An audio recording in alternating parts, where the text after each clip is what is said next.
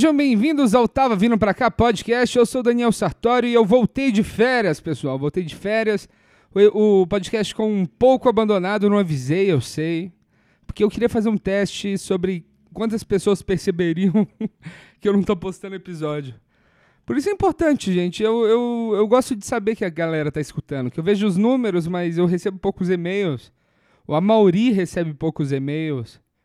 Como assim? Ninguém odeia esse podcast ainda para mandar um e-mail pro, pro Amauri, cara. Eu espero mais de vocês, viu? Essa semana que voltou, eu queria ver muitos e-mails de ódio pro Amauri. Cara, eu tô muito feliz que eu consegui entrevistar a Carol, cara. Tô muito feliz. A Carol é um, uma pessoa incrível, sabe? Ela é uma comediante para quem não conhece, que eu acho difícil quem escuta esse podcast não conhece a Carol, ela é uma comediante brasileira que começou aqui, ela e a Carol, ela no momento da carreira dela, que ela estava bem, estava legal, ela decidiu mudar para o Canadá. E a gente falou muito sobre isso e ela estudou nas escolas fantásticas de humor que tem lá. E ela sempre deu cursos também. Eu fiz o curso da Carol Zolko, ele foi muito legal. Esse final de semana agora eu fiz um curso dela também de improviso que eu achei, eu achei muito bacana, cara. Eu, foi, chama Maestro Estilo. A gente fez lá na escola do Fábio Lins e foi muito legal. E a gente conversou bastante nessa vinda dela. Essa entrevista ela tá fantástica. Eu tenho certeza que vocês vão adorar. Tô feliz de estar de volta. Se você gostou do episódio, por favor favor, mande um e-mail para tava vindo pra cá, gmail.com. Caso você tenha odiado, falando assim, ah, eu não gosto de, nem de você, nem dessa Carol, Daniel. Você manda um e-mail pro meu especialista em e-mails de ódio, que é o Mauri Silva. Podem adicionar ele no Facebook. Aliás, tem muita gente que não acreditava que o Mauri existia. Ele é um comediante, começou junto comigo, e ele é o responsável por todas as correntes de ódio que eu recebo. É, eu já recebi um comentário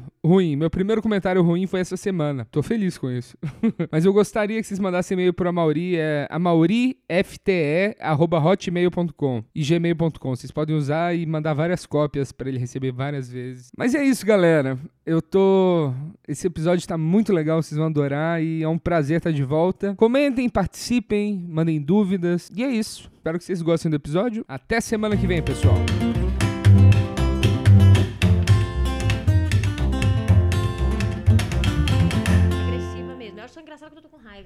Rapidinho que a gente tá perdendo muita coisa que poderia ser boa aí.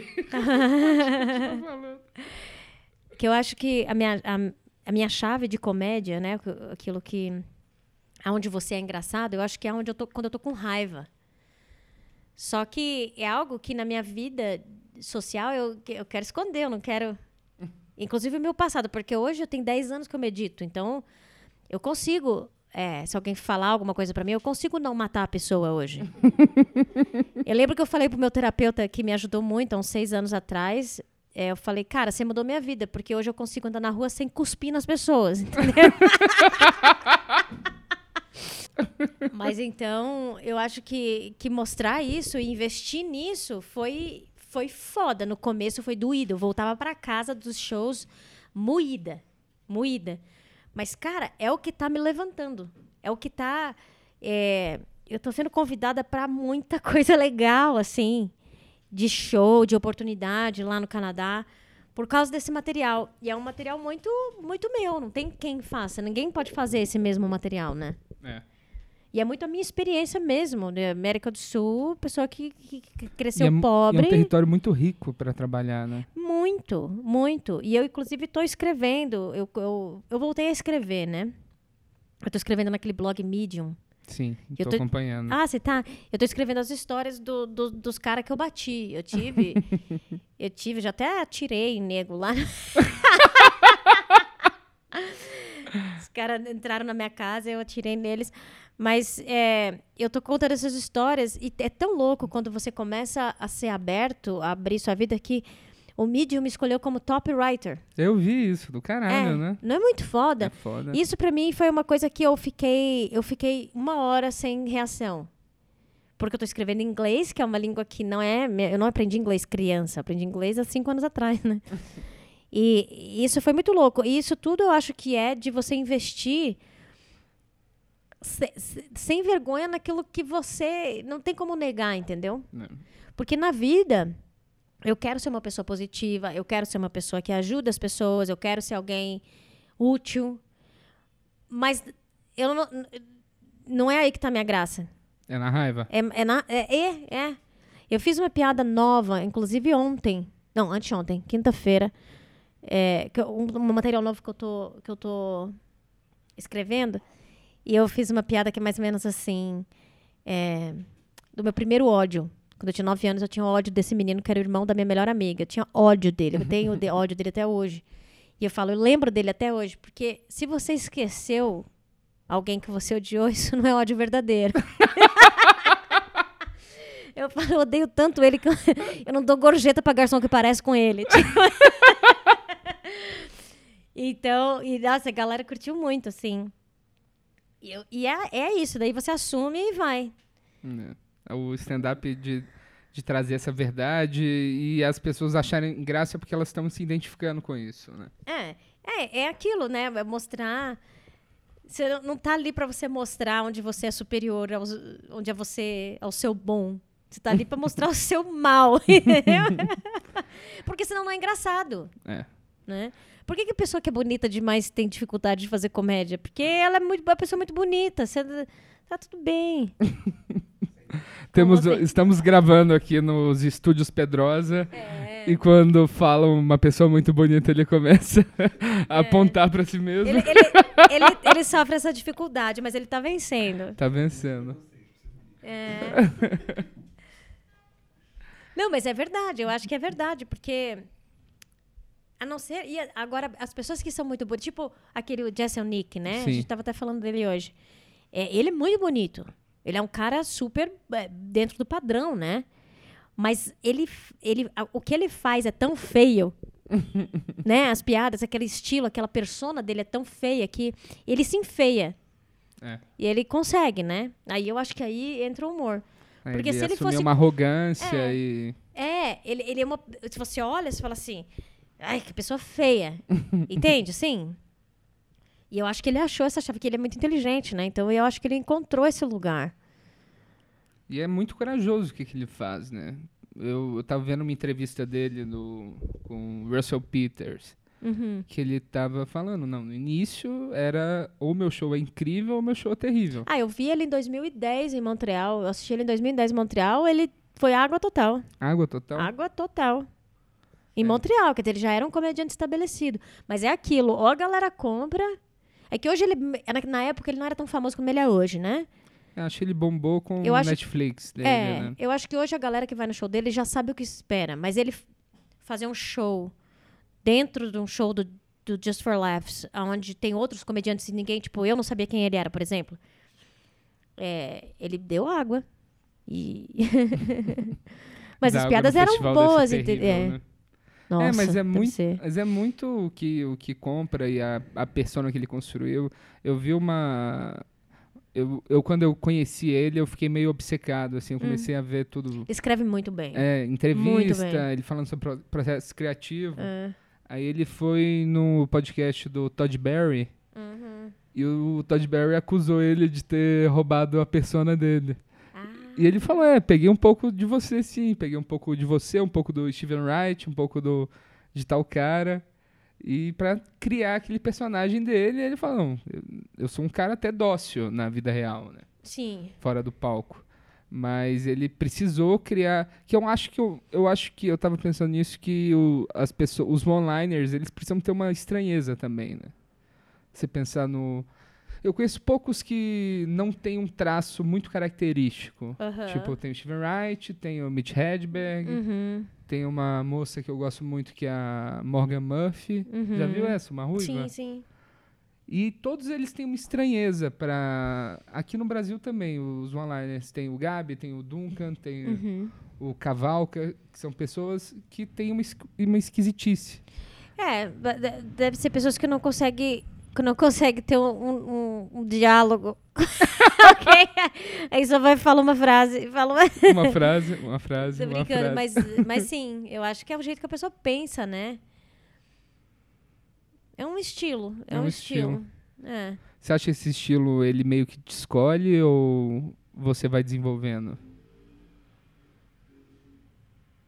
Eu acho que quem começa sendo onliner, penso eu, que começa porque é ruim de palco. Né, pode ser. E aí a pessoa, ela como recurso, ela escreve ótimas piadas, mas a presença de palco dela é, é ruim. Aí depois ela vai aprendendo, né? Mas eu acho, eu já ouvi isso de algumas pessoas, inclusive, que, que eles começam a fazer isso porque o palco é ruim. Eles não têm uma presença de palco, eles têm segurança bastante no palco, então eles contam uma piada, depois outra, depois outra.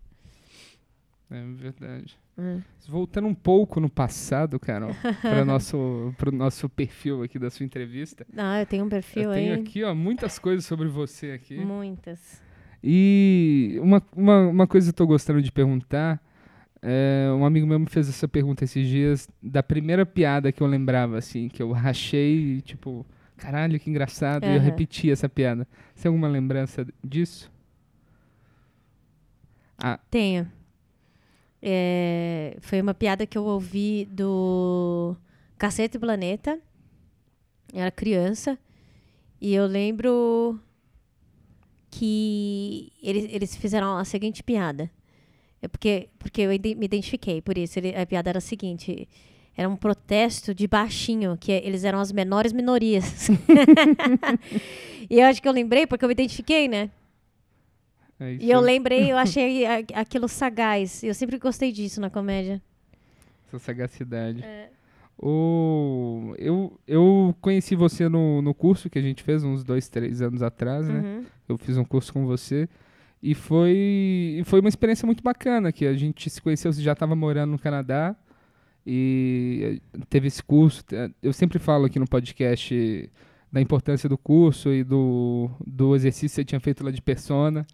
Você Que é- conta o exercício no. Eu conto o que, o que a conclusão do exercício. Tá eu tento bom. esconder o, Tá bom. ou talvez eu já tenha contado o exercício. Ai, Desculpa. meu Deus, tá destruindo o meu trabalho de anos. Mas eu recomendo sempre. E eu tava, eu tava vendo uma, uma bateria de vídeos suas, assim, na internet. E que eu, eu nunca me toquei muito em stand-up, no stand-up até eu começar a fazer. Sim, Eu, eu, também. assistia é. muita coisa gringa, mas o cenário brasileiro em si eu não conhecia tanto. E eu vi um vídeo seu, Carol, do, no Beverly, do Cala Boca Paulo. E, e esse vídeo, pra quem tá escutando e não, não, não, não, não, não assistiu, é só digitar Carol Zócoli, Cala Boca Paulo. E é um cara que te incomodou o show inteiro e você gritando, cala a boca, Paulo, cala a boca, É. Paulo.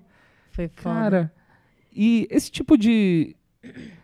Eu, eu acho que a gente, na, na nossa geração aqui, a gente não tem tanto heckler, igual uns caras incomodando o show de, ao ponto de não parar e você precisar explodir em cima do cara. Uhum. Eu achei muito legal que. Eu fiquei meio em dúvida se você tinha ficado furiosa ou se você percebeu que tava engraçado a fúria e. E, não, eu percebi que tava engraçado. Eu fiz uma cena. O que eu Sim. fiz foi o seguinte, Paulo, na verdade, assim, ele não foi, ele não era um hack, ele, ele era um cara que tava bêbado e ficava comentando o show, só que ele tava na primeira fileira. Então ele tava perturbando muito, inclusive a mim, porque ele tava do meu lado, né? no Beverly é bem pertinho, né?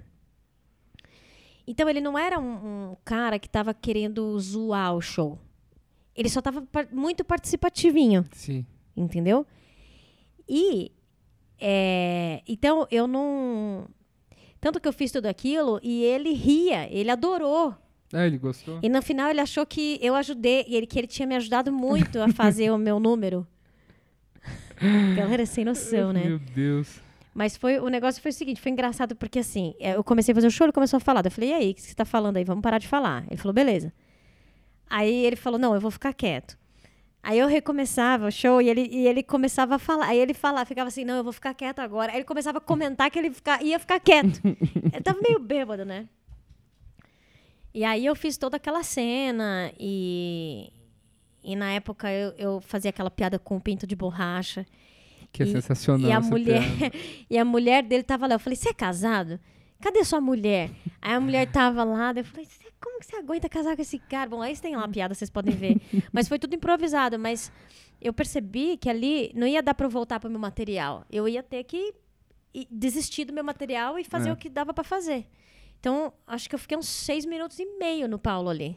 Ficou. E o É. lance da raiva que, eu- que a gente tava falando antes, que eu, que eu acho legal isso, do, da explosão de raiva e de, tipo, a plateia ainda tá rindo daquele jeito. Ah, você foi emendando umas piadas também. é. E Mas é muito legal. A gente estava conversando aqui antes, você falou um negócio muito interessante do, da diferença da tragédia para comédia, né? Que a, tra a tragédia é o, é o homem se sentindo superior. É, Aristóteles é que, que falou isso, né? Fui eu, gente. é, que a tragédia, ela mostra o homem no seu bom, né? No seu melhor, no seu superior. Como é que não sei do que eu estou falando, mas ele mostra o homem do. o lado bom. E a comédia mostra o lado inferior. Sim. É. É, isso é muito legal. O, o início, no, você está fazendo stand-up há quanto tempo agora? Dez anos. Dez anos. Uhum. E você pegou bem o início aqui. Uhum. E eu quero muito conversar com você sobre essas as diferenças de cena, assim, também, né? uhum. né? Tipo, no início, o que, o que você achava de legal, assim, que tinha no momento e o que, que tinha de ruim? Eu acho que quando eu comecei, todo mundo estava começando. Eu acho que as pessoas que faziam stand-up há mais tempo era a galera do Clube da Comédia, né? O Danilo Gentili, a Marcelo Leal. É... E eles faziam comédia há um ano, talvez um ano e pouco. Que loucura. Então, era tudo muito... É... Era todo mundo muito começando, sabe? É, então, mas só que o, o que acontece, o que aconteceu comigo é assim, na época eu estava estudando filosofia, né? Eu sempre achei que ia ser professora, esse era o meu meu meu objetivo. E é, na, fazendo fazendo meu, minha pesquisa dentro da filosofia, pesquisa de mestrado e tudo mais, a gente, o que eu aprendi é que você deve ir na fonte. Quando a gente está estudando, por exemplo, Aristóteles, a gente acabou de falar dele. Você não vai ler quem falou sobre Aristóteles, você vai lá e você vai ler o Aristóteles. Sim. Para você entender o que que, do que, que o cara tá falando. Sem um ponto de vista de, de uma terceira pessoa, né? Isso. Então, é ir na fonte, essa ideia de ir na fonte. Então, quando eu comecei a fazer stand-up, eu levei essa mesma ideia para minha para o meu estudo de comédia. Então, o que eu pensei foi assim: quem, aonde está a fonte? Ah, começou na América do Norte, tal, tal, tal. Então, são esses caras que eu tenho que aprender desses caras. É, não do Danilo e, e da Marcela e, que estavam então, fazendo. Não, claro que também é óbvio que, que eram pessoas que tinham sim o que ensinar e que me ajudaram muito. O Marcelo Messi, o Marcela Leal, é... nossa, toda a galera sempre foi muito legal assim comigo mesmo. É... E claro que aprendi e aprendo muita coisa com eles, mas é, Mas você da mesma fonte que eles, George né? Carlin, que fazia, fez comédia por 45 anos, é, existe uma diferença, entendeu? Então, para mim, o meu estudo e o meu rigor, sempre eu, eu, eu a minha tábua de, de rigor não estava com o que estava acontecendo no Brasil. Sim. Nunca. Nunca. Eu sempre. Porque é, eu acho que se você. Você tem que dire se direcionar pro melhor. Se você der um passo nesse sentido, ótimo, entendeu? Com certeza. Então, a minha, mesmo para escrever texto e tudo mais, claro que dentro da cultura brasileira eu tenho que me adequar, mas rigor de texto, rigor de piadas por minuto, rigor de tudo, eu sempre tive essa referência desses comediantes que fazem stand-up há pelo menos 20 anos. Né? Até hoje. E eu acho até. Eu, eu, eu tava pensando nisso esses dias, eu tava falando pro pessoal que a maioria do pessoal que poderia estar tá há quase 20 anos, há 15, 20 anos, fazendo comédia, evoluindo nisso, eles pararam antes da grande evolução que eles teriam. Que eles falam que é quando você tem uns 15 anos de comédia, quando você começa. É, é o, que eu ouço, é o que eu ouço falar. É, eu acho que. É, eu entendo também, né? Porque as pessoas estão ocupadas. Tipo, o Danilo tem um programa diário para fazer. É. O Porchat tem um programa diário para fazer, entendeu?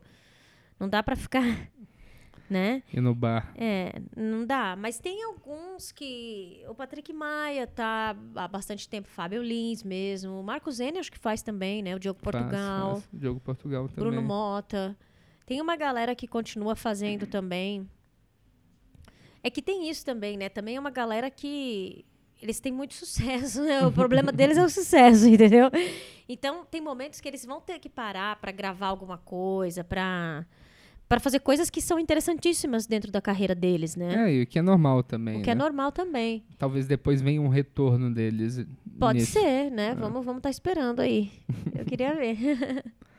E sobre o momento que você decidiu mudar para o Canadá, como que estava a sua carreira aqui e tipo, qual que aposta foi essa que você fez de mudar de país e começar do zero? É. Então, eu, eu fiz o meu processo de imigração para o Canadá em 2006. é muito, eu nem, tinha, nem fazia comédia ainda, que eu comecei em 2007. E, e aí o meu passaporte, né, o meu documento para morar lá, saiu em 2009 só. É, e aí eu já estava fazendo dinheiro com comédia e tudo mais, e eu fiquei com muito medo de ir. Ah, sim. porque meu inglês não era bom e enfim eu não eu não realmente eu tinha muitas dúvidas de que se era possível entendeu? E eu estava indo muito bem aqui. 2009 foi um ano bom para mim aqui 2010 também então eu, eu, eu fiquei. É, só que quando foi em 2013 eu tinha feito o, o SNL em 2012 eu mudei para Toronto em junho de 2013 e aí, acabou o SNL e eu fiquei fazendo aqui e eu percebi que eu tinha chegado num, Num teto, num talvez. teto, num teto, que eu não ia conseguir mais pra frente é, qualitativamente. Eu acho que se eu quisesse, com a minha carreira, fazer algumas outras coisas, de repente escrever para alguma coisa, criar um programa para mim ou para alguém, ou lutar para entrar em algum programa de TV, entende? Sim. Eu acho que esse tipo de, de oportunidade eu ia ter. Inclusive, um pouquinho antes de eu me mudar para o Canadá de vez, eu fiz um set no Altas Horas que foi muito bom. Foi bom. E, e eu tive muito retorno daquele set. Por exemplo, então eu tava bem, né? Mas eu tinha, eu, eu vi assim. Aí você tem que olhar também para sua personalidade, porque a sua carreira não dá para ir contra muito a sua personalidade. E eu acho que se eu ficasse fazendo as mesmas piadas ou eu, eu ia morrer. Eu ia morrer. Eu ia minguar. Porque eu tenho muito essa, essa coisa de é, aprender e crescer. Isso para mim é o que guia a minha vida. Sempre foi. Sempre guiou a minha vida essa coisa de aprender e como que eu posso chegar lá mais longe. Sabe? Como que eu posso fazer isso aqui melhor? Eu sou absolutamente obcecada por isso. Agora, quando eu voltar para o Canadá, eu vou começar a fazer a- o diário do Benjamin Franklin. Já ouviu falar disso? Não? Ele era extremamente. Ele tinha uma produtividade absurda. Ele tinha um, um, um diário que. Não é um diário, é um calendário. Ele dividia as horas do dia dele. Depois procura isso. Be- be- de- dia do Benjamin Franklin. Quando eu voltar para o Canadá, eu vou fazer no mínimo um mês de Benjamin Franklin, porque eu quero ver o que, que acontece na minha vida se eu entrar num nível de produtividade que eu nunca tive antes. É, eu, Entendeu? eu já tive. Meu maior nível de produtividade foi quando eu comecei a tomar Ritalina, mas eu não recomendo. Não, não. O... Mas isso é legal. Eu tem até acho um episódio de Seinfeld que brinca com isso, com outro método de pro- produtividade que é do Da Vinci, Ah, o sono da vinciano. Já viu isso? ah, cê- Você dorme 15 minutos de duas em duas horas. Ah, eu já ouvi falar disso. Eu já ouvi, mas eu não sei se isso funcionaria pra mim, não, É, viu? eu também não. Mas eu já ouvi falar.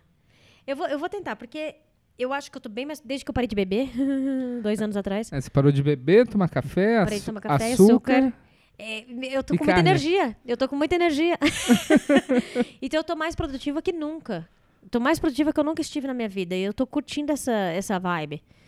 Então agora eu vou tentar isso. Então, na minha personalidade, se eu não faço isso, eu morro. Eu morro, eu não Né. tenho. Eu, Eu não sim- eu, sim- eu me sinto um pouco assim também, É. dessa necessidade do de buscar, estudar e você fica, vira nerdzão do assunto, É. vai tentando. Sim. E nos seus limites mesmo. Eu acho que não tem sentido fazer um negócio meia boca, sei lá. Eu sou um pouco mais preguiçoso que você, mas eu ainda fumo, bebo café, álcool, carne. Mas enfim, então, então eu via que se eu ficasse aqui, eu ia ficar nesse platô pelo menos por um tempo e eu acho que eu ia morrer, de verdade. E eu falei, quer saber de uma coisa? Eu vou, eu faço aula no Second City, eu vou aprender a escrever e fazer sketch. no estilo do Second City, que eu admiro muito. Vou fazer aula de improviso.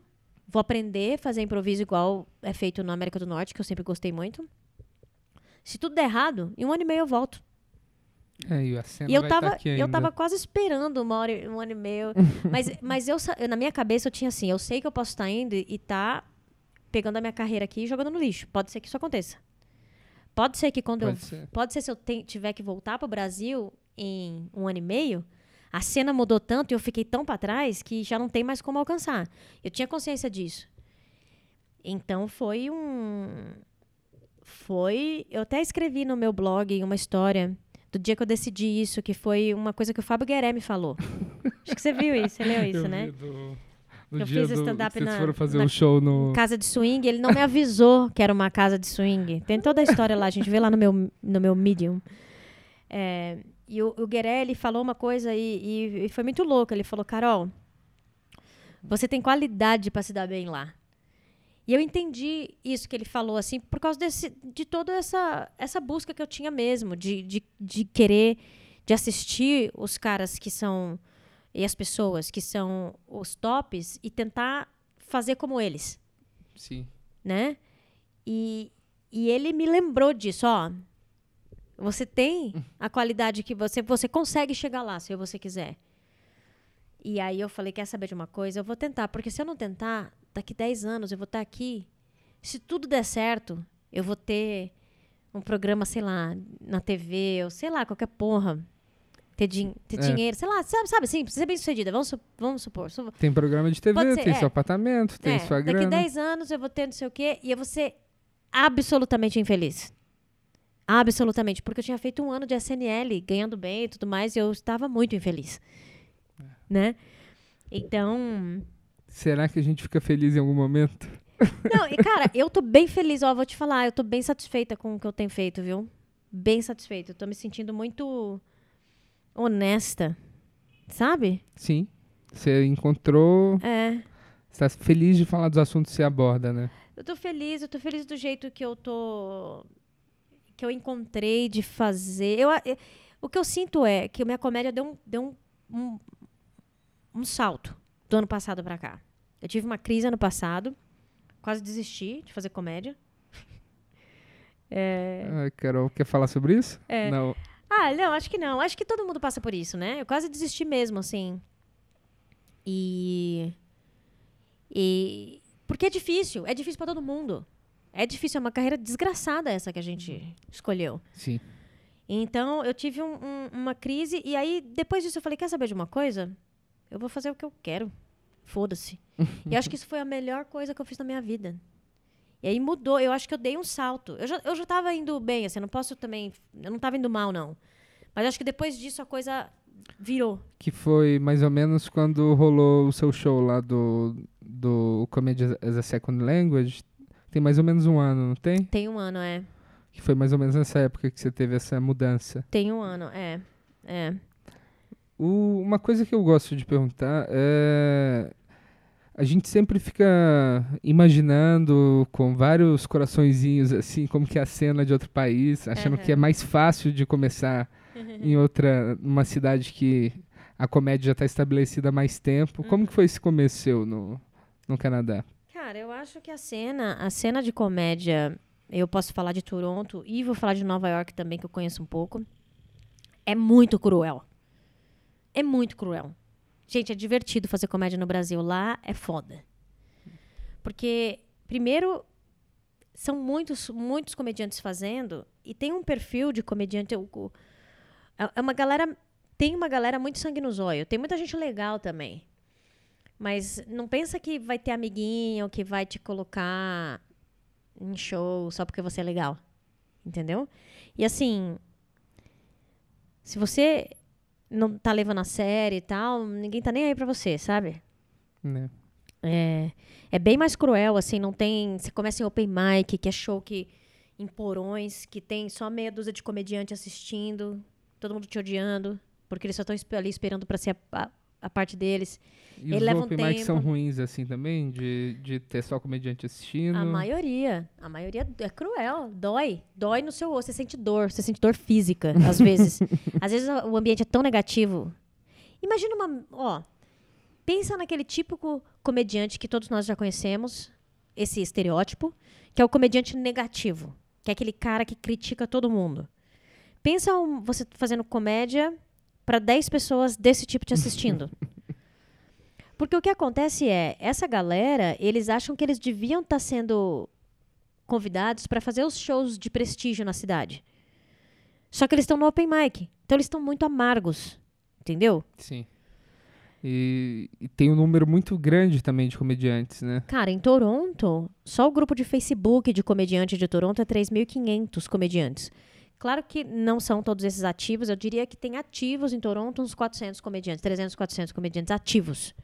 Que talvez. Será que a gente tem esse tanto de comediante ativo aqui no Brasil? No Brasil, É, 300? não profissionais, mas juntando. No Brasil não, São Paulo. Misturando os Não. opens. será? 300?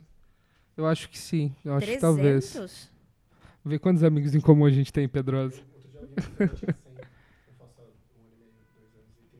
Mas é uma galera que fez um Open uma vez e depois parou. É que agora a gente Ativo. tá passando por uma geração que eu acho. Eu perguntei até pra. Acho pro Nilagra isso, se a nossa geração é que tem mais open desde o início, assim.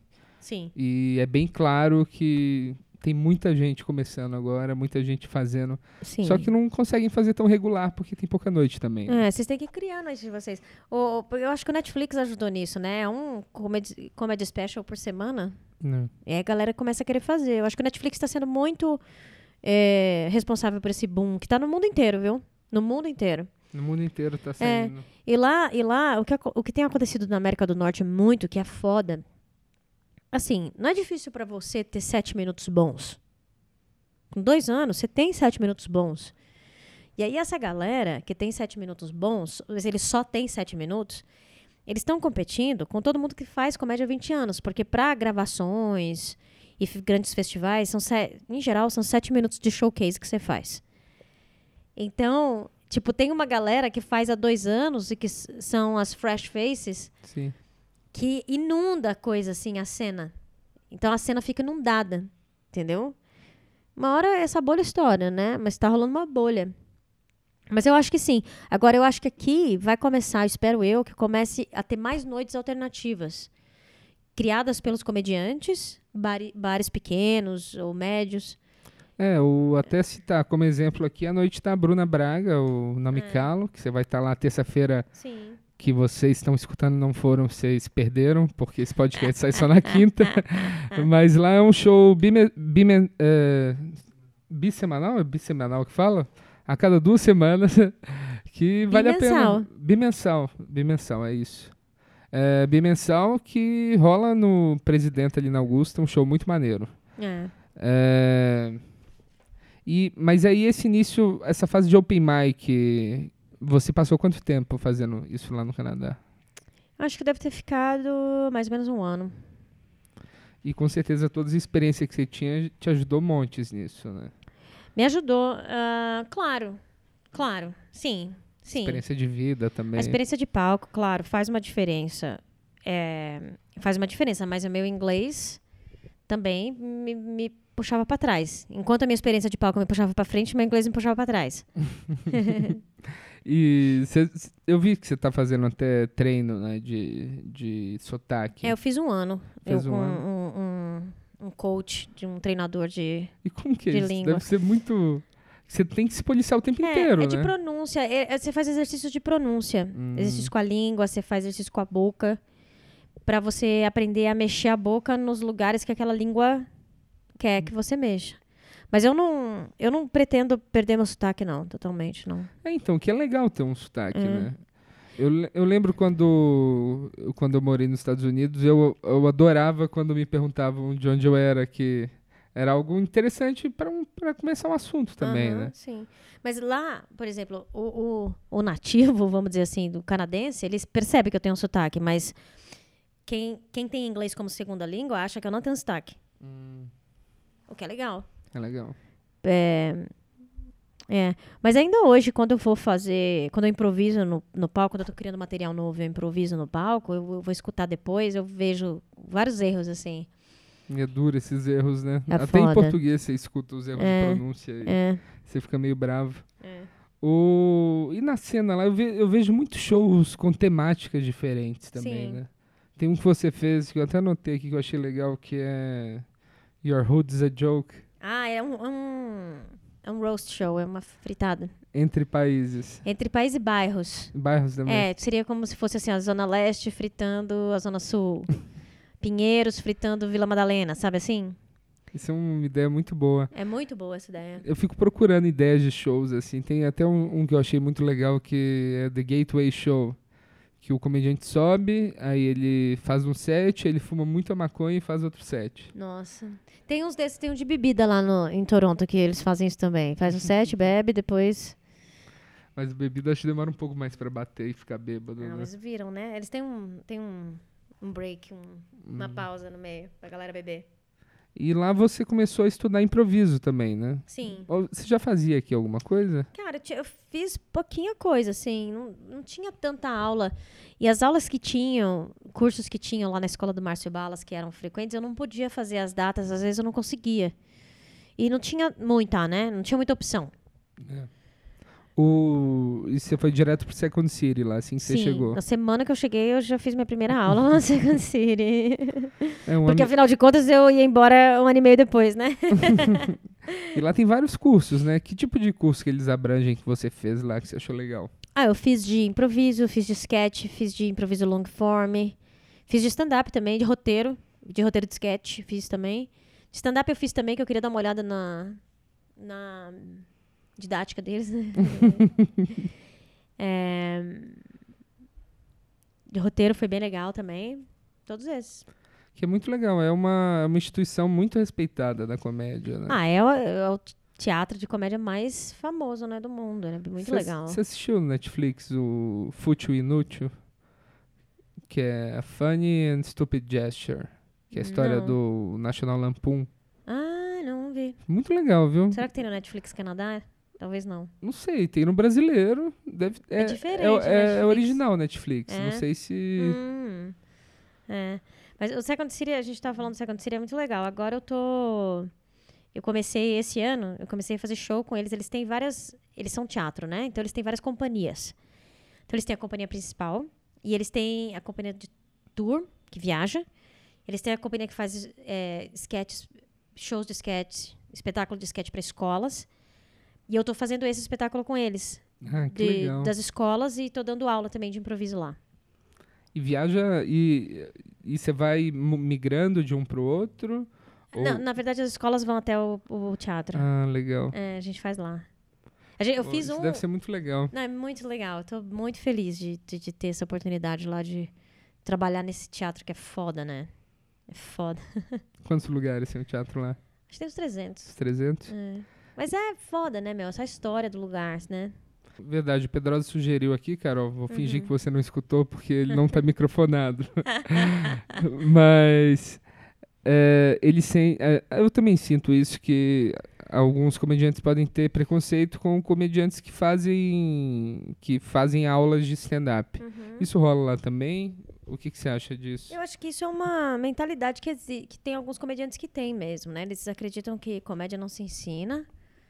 E. E até aqui mesmo, assim, eu não fico. Eu não, eu não divulgo os meus. Eu não divulgo que as pessoas foram meus alunos para os outros comediantes se essa pessoa não me demonstrou que ela é confortável com isso antes. É, sabe? claro. É, eu acho que existe sim uma coisa, "Ah, a comédia não se ensina e tal. Eu- o que eu acho d- é, das duas, uma. Ou essa pessoa, os cursos que essa pessoa fez na vida foram muito banais, ruins, o que pode acontecer. É, ou essa pessoa ela não tem uma preocupação com com elevar a sua própria arte, entendeu? Porque é difícil você dizer que você vai assistir uma aula de alguém que tem um pensamento diferente do seu, que não vai te oferecer um ponto, de, no mínimo, uma coisa. Um ponto de vista diferente que vai fazer você pensar no seu próprio material de uma maneira diferente. Talvez essas pessoas achem que o professor, e talvez alguns professores deem aula dessa maneira, não sei por que, eles pensam assim. Talvez eles achem que o professor está falando para os alunos o que é engraçado e o que não é. Se for isso, não, não é isso. Eu acho que um curso de stand-up, ele, ele ajuda a pessoa a chegar antes aonde ela quer. E se o curso ajudar nisso, esse curso é um curso muito bom. É, eu, eu gosto muito de teoria, então sempre que tem alguma coisa assim que. É. Mas eu, eu, tava, eu tava até conversando com um cara que. Eu, eu acho que eu não vou citar, mas, mas o. Mas, tipo, é um comediante estabelecido, hilário, arrebenta. Uhum. Só que ele não assiste comédia gringa. Tipo, não assiste ninguém. Aham, Só que, tipo, ele tem um show foda, é Uhum. autoral e pra ele funciona assim. Então eu acho que é ok também. Eu acho que ele não precisa colocar moedinha pros deuses da comédia De jeito nenhum. antes de. Cada um tem seu caminho, né? Sim, sim. Sim. O... A, gente, a gente tava falando lá do, do improviso e tem uma diferença do improviso brasileiro com o improviso americano, o improviso que a gente vê. Uhum. Qual diferença que é essa? Que eu, eu, eu, eu tenho meio dificuldade de entender isso. Eu acho que a, principal diferença é que o improviso norte-americano é muito antigo, né? Aqui é novo. E aqui tem uma escola sul-americana também, eu acho, que é bem voltada para uma dramaticidade, uma dramaturgia teatral. Hum, E eu acho que o improviso norte-americano, ele tem uma pegada cômica. É tipo, a gente está criando esquetes no palco. E aqui é tipo, estamos criando uma peça. Ah, entendi. Estamos é, le- é, levando uma história para frente. Entende? Acho que essa Eu é. entendo. É. Eu, eu, eu não sei, eu nunca tive muito interesse em, em improviso. Aí eu assisti aquele filme do Mike Birbiglia, do Don't Think Twice. Uhum. Que eles fazem até um jogo de improvisação que eu acho muito, achei muito legal. Que eu achei Uhum. muito bom e deu, deu até vontade. Eu acho até falei com você na época. Uhum. Que eles perguntam se alguém tá tendo um dia ruim e depois fazem uma cena em cima do dia ruim da pessoa. Aham. E que é algo, algo que eu acho interessantíssimo, mas meio difícil, né? Tipo, se já é difícil treinar stand-up, que você precisa de risada e cinco minutos por vez, imagina ter que reunir pessoas para assistir improviso. E não tem muito como começar, né? É. Começar no improviso, É. você tem que ter um, uma- uma- um grupo, né? Um Não dá pra você grupo. começar sozinho. Né? É, tem essa dificuldade aí. E a grande vantagem do stand-up é depender Só de você. só de você. E agora você está escrevendo um livro. Escrever um livro sobre stand-up. Terminou o livro? Não. Qual que é o Ai. nome? Já tem o nome? Já decidiu? Eu, ah, me fala o que você acha desse título. Vou falar. É. Peraí, deixa eu lembrar o título, que é grande. o mundo não é sério. Como se expressar através da comédia stand-up. Acho bom. É, é muito, bom. Não. muito pretencioso, não? O... Como fazer stand-up? stand-up, leia aqui. Leia aqui e aprenda. É. Não, tem é, pretencioso. Já, vi, já viram os livros que estão na moda agora? Que tipo, ah, se você quiser ser um sucesso no Instagram, compre esse livro. É o título do livro. Aham. Isso é pretencioso. Vou fazer isso. Se você quiser ser um sucesso no stand-up, compre esse livro. Droga, eu dei uma ideia. É. Mas é, tá legal o livro. Eu tô demorando um pouco, que eu vou dividir ele em três partes. A primeira parte vai ser a história do stand-up. Então, eu tô falando um pouco da história do stand-up na América do Norte. Aí depois um pouquinho da história do stand-up no Brasil. Aí um pouquinho da história do stand-up em Portugal, em Angola e Moçambique, os países de língua portuguesa. Aí a segunda parte é técnica, de escrita, e a terceira parte vai ser perguntas e respostas. Perguntas que me aparecem em aula ou que me aparecem em Ah, online e tal. isso. Você chegou a fazer show no. Em Moçambique, que você fez o show? Não, eu fiz um, um show em Porto, em 2010, é. E como é que Portugal. foi isso? Nossa, foi maravilhoso. Foi impressionante. Eu fiz três shows em Porto. Tipo, eles te conheceram na internet e, e você foi fazer show lá. Conheci o cara, fui. Na verdade, foi assim. é, eu fui fazer um show com comédia em pé. Eu, Porchat, Cláudio Torres Gonzaga, Léo Lins. E eu, a gente foi fazer um show em Londres. Para brasileiro. Aí a gente fez o show em Londres e eu contatei esse, esse português. Que é um comediante lá chamado Hugo Souza. E ele falou: não, vem pra cá e faz show aqui com a gente. E aí o Cláudio Torres e o Fábio Porchat não podiam ir, eu e o Léo Lins fomos Hum, pra Porto. Não, o Cláudio Torres foi também. Foi só o Porchat que não foi. E foi, assim, ó, incrível. A plateia amou a gente. Eles gostam muito de brasileiro, sabe? E teve um show que eles. O menino me falou assim: ó, Carol, eles nunca viram mulher fazendo comédia. Caramba. Isso foi em 2010. E aí teve um show que a gente fez num pub que foi tão foda. É, a galera, depois que eu terminei o show, é, a galera aplaudiu, todo começou a gritar meu nome. Carol, Carol, Carol. Eu falei, gente, vou mudar pra cá, né? foi muito louco, foi uma coisa muito louca, assim, que aconteceu. Eu fiquei meio passada, assim, sabe? Nunca tinha acontecido isso comigo. Porra, que legal. Eu fiquei muito feliz, Carol, que eu vi o seu. O, seu o, vi, o último vídeo que você postou lá do. Qual, qual que é o título do vídeo? Ah. O seu Tight, Five. Sou- South American South Feminism. American Feminism. E, cara, aquele lá é, é onde, era, onde é o seu show? Aquele cenário? Não, aquele cenário é um teatro lá É de um Toronto. É, um teatrinho, é. É teatro de improviso, na verdade, mas rola show de stand-up lá também. Ah, massa. E você falou, você falou mais cedo que você vai fazer um show numa prisão, Eu vou fazer em abril, uma prisão masculina uma prisão masculina canadense. canadense. E como foi isso? É de um festival, né? É, eu vou fazer um festival, é, é um dos maiores festivais lá de, de, do Canadá. O Canadá tem três festivais grandes, que é o Festival de Halifax, Festival de Winnipeg e o Just for Laughs, né? E o de Halifax eu fiz ano passado, foi muito legal. Esse ano eu vou fazer o Winnipeg. E, e daí tem o festival, tem o gala que eles filmam, né? Passa na TV. Hum, Aí tem o gala, e daí tem outros shows que a gente faz, porque a gente já tá lá, eles já pagaram nossa passagem mesmo, né? E um desses shows que eu vou fazer vai ser nessa prisão. Muito louco, né? doideiro fazer um show. Mas deve ser divertido, deve ser uma experiência boa, né? É, meu. Não deve ser a primeira vez que vão fazer esse show lá também. Será não que sei. é? Certo, cobaia. É, pode ser. Pode ser. Mas eu, eu penso é uma prisão canadense, né, gente? Numa boa. O bairro que eu cresci era mais perigoso. O... Uma coisa que eu queria falar com você também, que acho que não é nem um assunto tão fácil, mas eu acho um assunto legal da gente conversar. Hum.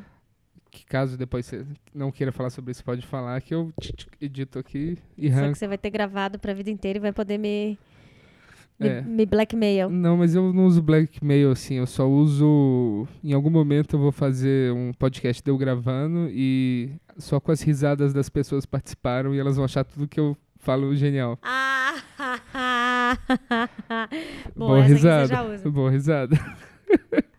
o... Você fez um, um post no Facebook que eu acho que deu uma repercussão legal, Uhum. falando sobre, tipo, como é difícil ser uma mulher fazendo comédia. Aham. E, tipo, muitas das coisas lá, eu como homem branco, hétero, fazendo comédia, a gente lê e a gente não imagina que tenha uma dificuldade assim. Eu tento cada vez mais ter, dar atenção a isso e falar, porra, que, o que que eu posso ajudar e... aham. Porque muita coisa a gente faz sem, Sem pensar, né? sem pensar Claro. e nem sempre na maldade. Eu, eu, ac- Claro. eu acredito que a maioria das pessoas que estão fazendo comédia é o meu otimismo isso também, que não tem pessoas ruins no mundo. Mas o Você é bem otimista. eu sou bem otimista. eu acho que eu conheci, eu conheci pessoas más, assim, umas duas pessoas más só. É. Sorte a sua. né? Vai trabalhar na TV que você conhece mais. Ah, isso, isso nunca vai acontecer. Você não sabe. Mas o. Mas é uma coisa que eu achei legal que você, você disse que várias garotas que fazem stand-up, elas vêm conversar com você e você se Sim. abriu com elas. O que, como você vê a diferença, tipo, da comediante mulher no Canadá, que está começando, o que acontece, como tratam, e no Brasil? E o que que os homens idiotas podem fazer pra... Ó, eu vou falar uma, uma diferença grande, que foi até o André Gropo, ele esteve no Canadá lá no Sim. passado, final do ano passado. E ele observou uma coisa que eu não tinha parado para pensar, mas ele tem razão. Ele falou, Carol, eu vi muita mulher na plateia. Porque no Brasil, as mulheres vão mais com os, com os caras assistir comédia. Eu pensei, claro, tem muita mulher no palco. Por isso que elas vão, às vezes, sabe, o, o- a sexta-feira das mulheres, sabe, das, que as meninas saem junto, elas vão Sim. ver um show de comédia. É verdade, né? Agora aqui, é, não sei, talvez elas não se, não se reconheçam, né? Por isso que elas não, não vão. Só vão quando o cara chama, de repente. Né? É, hoje stand-up e o plateia é muito casal, né? É. Muito casal. Então, ele, ele observou isso, eu achei que, que, que isso pode ser uma grande diferença mesmo. Assim, sabe?